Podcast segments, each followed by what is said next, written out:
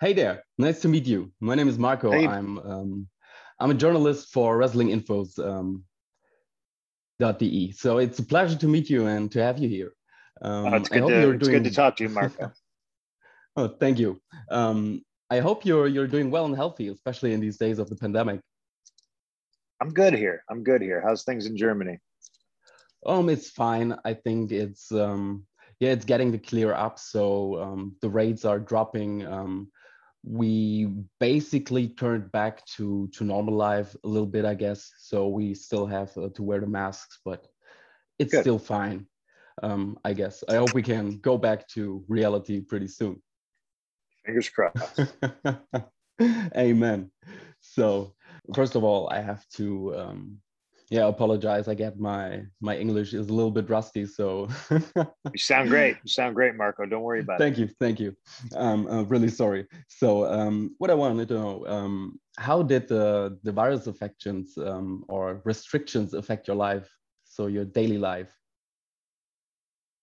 Um, I you know, I, I I feel like me and my wife are kind of built for for this, you know. Um, we're not we're not the most social people, but uh, you know, we we for sure were impacted, you know, um, wearing wearing masks uh everywhere we go when we're in public spaces um was just something to get used to. It's not a hassle at all to either of us. Um, I, I look at it more like I don't care if I get sick. I don't want to get my wife sick. She's immune compromised. So, like, that was always my uh, biggest worry. Um, I was the one who was traveling for work and stuff like that. So, uh, the biggest way it impacted me was when I would travel and I came home, I would I, I, I'd be on a different level of the house, you know, for three or four days until I got a negative test. had to stay away from my wife for a little bit, but you know, it, it's safety first here. Oh, so I can relate. So I had to go to a hospital during this um, lockdown period, and I had to do the tests, and it it also killed me like to stay in house and um, not go for a walk or something like this for a whole five days. So I can really relate to that.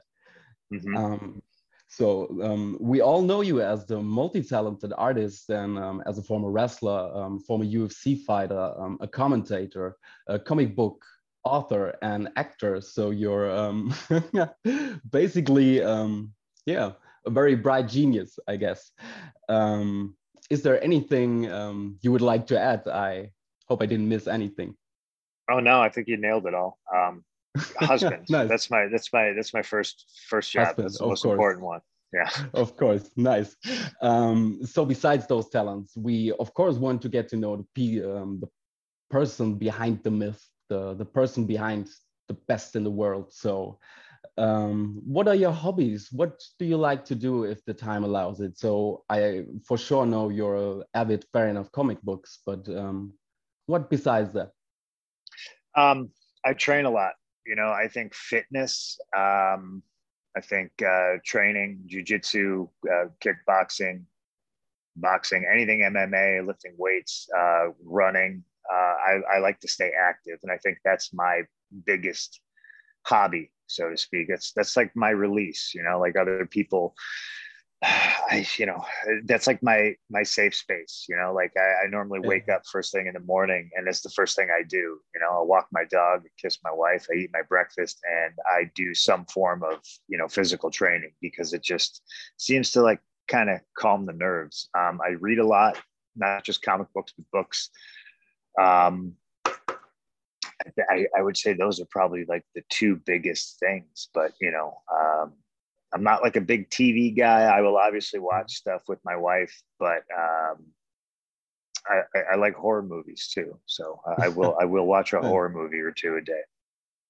is there another horror movie uh, coming with with you in a leading role or Um, I think in about ten days, Jakob's wife is going to premiere on Shudder, the uh, the horror Mhm. movie uh, streaming service, um, and then the only thing I have in the can right now is is Heels, the TV show.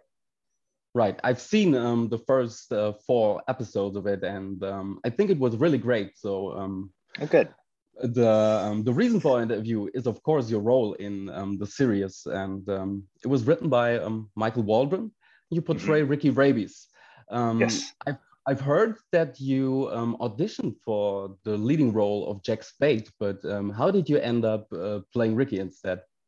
I, I, auditioned for Jack Spade years ago. I think um, maybe in like 2016 when this was first a thing. Um, I did I did so well in my audition that they shelved the entire show until about a couple years later. Uh, I stayed in contact with Waldron. Um, we're buddies. Uh, he's a prolific writer and he's just he's just a good dude you know it's like so uh, we stayed in contact and this is kind of like his baby he has since obviously blown up you know he's coming off of uh, the success of loki on disney plus think he's writing a star wars movie uh, and a doctor strange movie. He's he's a busy dude but um, before the world knew him as this uh, such a superstar you know in in the writers room like this i think was his baby. So the fact that i still get to be in it and i get to see it made is is pretty incredible. Uh, they I, I, believe they had somebody cast as a ricky rabies and then something happened I, I i don't know what and then waldron i said i was the first person he thought of so he uh, he reached out and the rest is history so it's uh, obviously good for you and obviously good for us so um as I said, I really enjoyed the first uh, four episodes, and especially your character gave me huge laughs right from the get go. So I wasn't expecting this. I was waiting, like, okay, um, my information was uh, you, are playing a heel and um, you're in this wrestling promotion of Jack Spade, but um, I didn't have any further information. So I was really, I was pissing myself off um, like for two minutes straight and I had to gasp for air, especially after this this entrance with this um, um, what is a possum? A possum on the drone? Yeah, yeah. I spoil. I mean, spoiler alert for anybody. Like, I can't wait till the episode airs here in the states because I really think people are going to get a kick out of this. I mean, I had the time of my for life sure. shooting this and sure. playing this character, and just the entrance alone was amazing. It's it's yeah. it's everything that pro wrestling could be. It's it's out of this world. It's silly um, but still serious. Like it's it's just so great. I'm glad you like so it. Did the um, did you come up with the entrance uh, and the gimmick, or who did it? Nope. Because nope. That was uh, I mean I I showed up and they were like, this is this is the character. You know, he's a guy. Uh, the Ricky Rabies character is somebody who's been around the block. He is a seasoned, well-traveled professional wrestler, maybe on the downside of his career. Uh, probably had a cup of coffee in the big leagues. Um, maybe wants to get back there, but recognizes that this is his bread and butter. He doesn't know how to do anything else. This is his job. So he's all about selling those T-shirts at the show and giving the fans uh, the time of their life when he's in the ring. And um, I didn't have any input in the entrance or, or any of the mechanics of that. I just brought the whole thing to life. Okay, so did you incorporate um, memories or um, oh. like experiences from from your in-ring career into his oh, persona? One hundred percent. Ricky Rabies, the character, is a guy who I have shared locker rooms with um, all over the world. I mean, on the Indies, WWE, everywhere I've been, and I I, I used um, my knowledge and personal uh, friendships and relationships with some of those guys in the Ricky Rabies character to bring him to life. Nice. Um, like in in one scene, Ricky talked about um, shitting himself in the ring. Um, apparently, you uh, you told that something similar happened to you. Um, would you oh, want oh, yeah. to talk about that? Listen, you haven't you haven't lived unless until you shit your pants. So um, nice. I just I, I, spent so much time in a wrestling ring. You know, I, have literally done everything there is to do inside of a wrestling ring, and including shit my pants. So you know, yeah. all the cool kids are doing it. Sure. So, um, in in terms of Ricky, um, playing Ricky, um, would would you say um, you had difficulties portraying him, or would you say um, your background in, in wrestling gave you an advantage um, over like other roles like Don you played? Oh, for sure, an advantage. You know what I mean? I, I think any actor worth his salt um, is kind of a more empathetic human being, so they can take experiences and people and situations that they've actually encountered and use that to bring a character to life. but being Ricky was like second nature to me. You know, he's he's an old school Southern wrestler. You know, and I've been surrounded by those guys half my half my career. So um, I'm not going to say it was easy, but uh, I mean, I mean, once you're in the costume, you know, and they covered up all my tattoos, so I felt like a different person. I really felt like Ricky.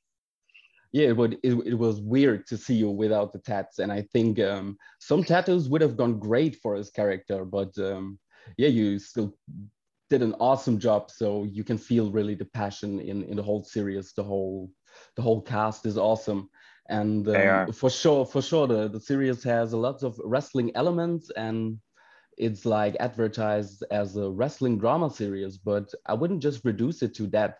So I think it's more of a um, family story between two brothers who are um, challenging the yeah the challenges of life. So um, what do you? Yeah, I agree with you. And how how no, would you um, describe the series in about a few sentences? So I I do think wrestling fans are going to like it. I think it's a love letter to professional wrestling, um, especially uh, on the indie level, um, local shows and stuff like that. But really, it's it's Shakespeare, right? There's only X amount of stories you can tell. This is a story about family. It's about two brothers.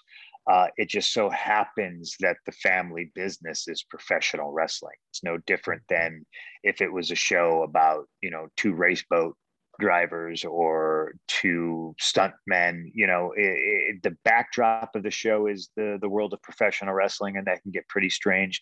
But really, at the forefront of the entire show is the family dynamic and the relationships that you cultivate and try to, you know, make stronger as a family. Yeah, right. So um, for sure, I uh, like I said, I really enjoyed it, and um, I completely agree with what you just said. And I guess um, our audience and also the the audience who watches the series will be um, very pleased. And um, for us fans, it is really a gift. Um, after we heard from the project, especially after another wrestling series, um, Glow on Netflix, got canceled. Yeah.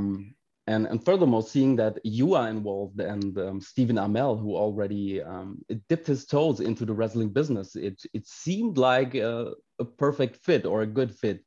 Um, and I think with his experience, um, he also seems like a good draw for Jack Spade after you haven't actually gotten the role. Um, what do you think about his in ring talent and work? Um, listen, Stephen Amell is I don't use the word lightly. I think he's a genius. You know, uh, obviously people know him from his work on Arrow. Um, so he's a guy who can carry a television show for multiple seasons. And, you know, when they brought the Heels franchise back to life and cast Stephen, uh, Waldron called me right away and he was like, Hey man, I want to, I want you to hear from me. And I was like, it was never my job, you know, and I was thrilled to hear, hear that somebody like Stephen got the role because, as I said earlier, I know this was Waldron's baby. He's a wrestling fan, and so Stephen. So I knew that it wasn't just some actor who was going to read the stuff and go, great, I'm, I'm just going to do this role. It's a paycheck. I knew Stephen and his passion for professional wrestling, having wrestled matches himself, and just being a fan would bring authenticity to this. And that's what it needed. You know this this role was almost written for him without being written for him. He's perfect in this role. He's great. Um, and really everybody in the cast who is not a professional wrestler or a professional athlete really embraced the wrestling side of things.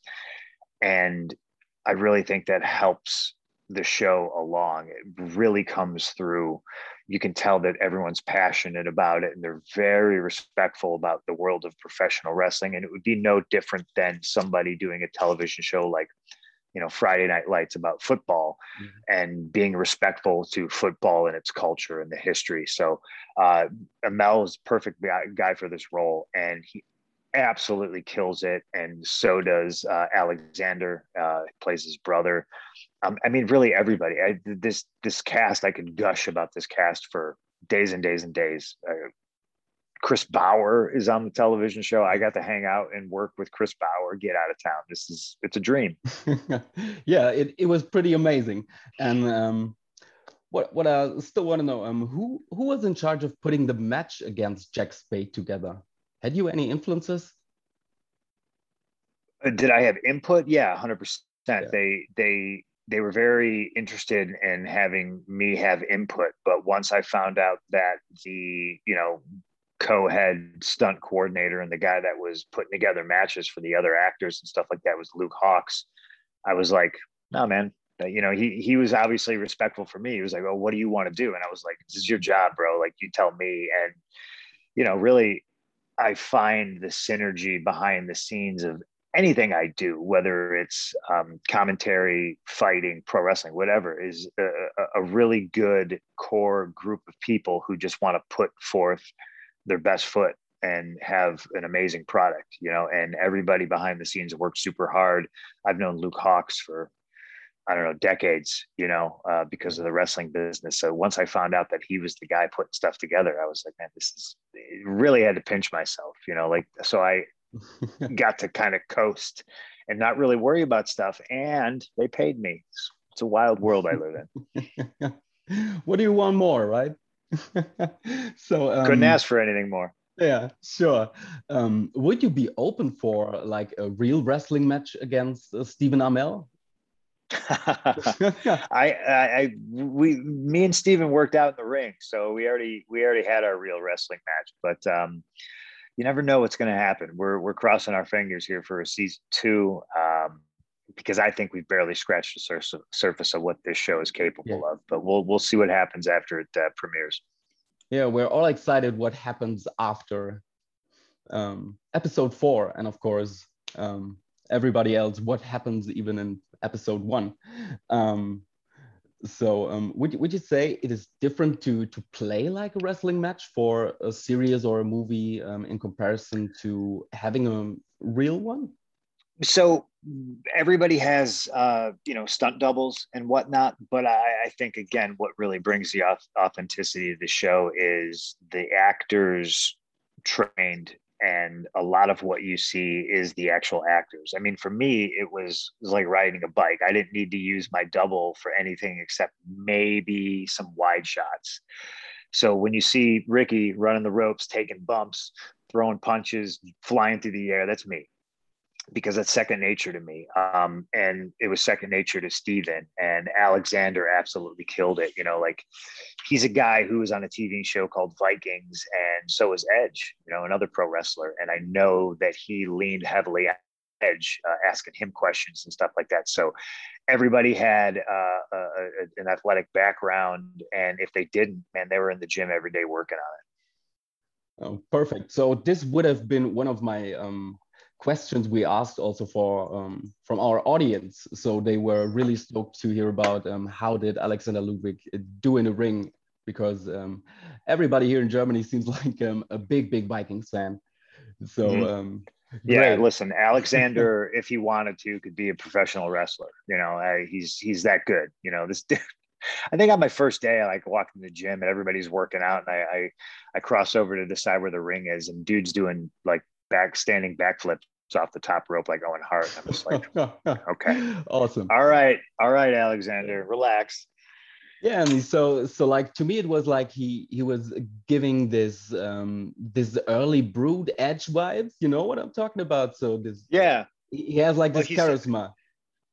For sure, for sure. I mean, he's he's a tall, handsome man. You know, he he he looks the part. Sure. So um of course, we are um, a wrestling news site, so I also want to talk about wrestling in general a bit.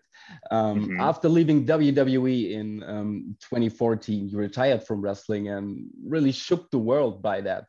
Um, over the last few years, you you often make clear um, you kind of lost the excitement for the pro wrestling business. So, um, how did shooting the series affect or even change your point of view in that case? I don't think it affected me um, negatively at all. You know, it was a very positive experience. Um, yeah, because I'm being asked questions of people I look up to, like, "Hey, what do you think of this? Is this correct?" You know, and I'll use Chris Bauer as an example. Like, this is a, you know, to me is a powerhouse actor. I mean, dude's in The Wire. Like, every I think I annoyed him so much every day. I'd, he'd be asking me you know, about his character and hey, you know, like, what do you think of this? And I'd be like, you were in the Wire, bro. Like, don't ask, don't ask me anything about how you're gonna act. I'm sure it's fine, you know. But like again, a lot of the cast members wanted to know because I came from that world. You know, hey, is this something that would happen? Would they say this? Would they do this? Um, so for me, it was just um, it felt a little bit like a homecoming. You know, being in the ring, um, being around, you know, what I would call, you know, a, a locker room environment and just uh, getting to kind of like stretch my legs with uh, some fellow athletes and stuff like that. But the the better part is, you know, you, you, if you screw something up, they can just cut it and you can shoot it again. It's not like live television wrestling where you're like, oh, we just got to keep going. I screwed up yeah but um, unfortunately our time is um, really running out um, but i enjoyed the time. I really had a great time with you and thank you for um, taking the time and also doing this interview with me. Um, is there anything you would like to add? I would like to give the last words to you. No i i, I just i appreciate you asking the questions marco. I'm really glad you liked the show and i also uh, i hope everybody else watches it and enjoys it I hope so too. So really thank you for your time and um, have a great day. You too. Thank you, Marco.